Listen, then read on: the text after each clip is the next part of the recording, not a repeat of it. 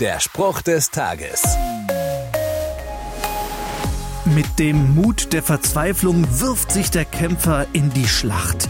Die Lage ist aussichtslos, aber sein treues Pferd und das Schwert der Ahnen in seiner Hand gibt ihm neuen Mut. Klingt beeindruckend, aber aussichtslos bleibt aussichtslos.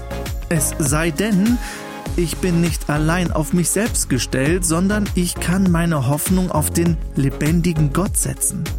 Der Dichter von Psalm 71 aus der Bibel kennt diesen Motivator und Helfer. Zitat ich gebe die Hoffnung niemals auf. Auch in Zukunft werde ich dich preisen. Das macht den Unterschied. Die feste Gewissheit, dass Gott zu mir steht, auf meiner Seite ist und die Aussicht auf ein lautes Jubellied am Ende meiner Schlacht. Der Spruch des Tages steht in der Bibel. Bibellesen auf bibleserver.com.